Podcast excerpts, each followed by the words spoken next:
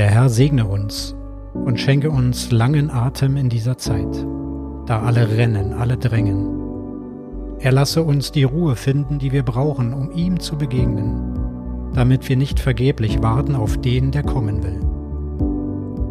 Er gebe uns die Ahnung seiner Gegenwart, damit unsere Hoffnung auf Jesus Christus wachsen und unser müder Glaube sich erfrischen kann.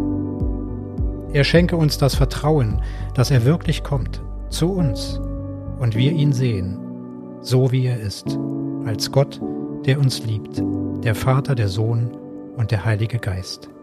Amen.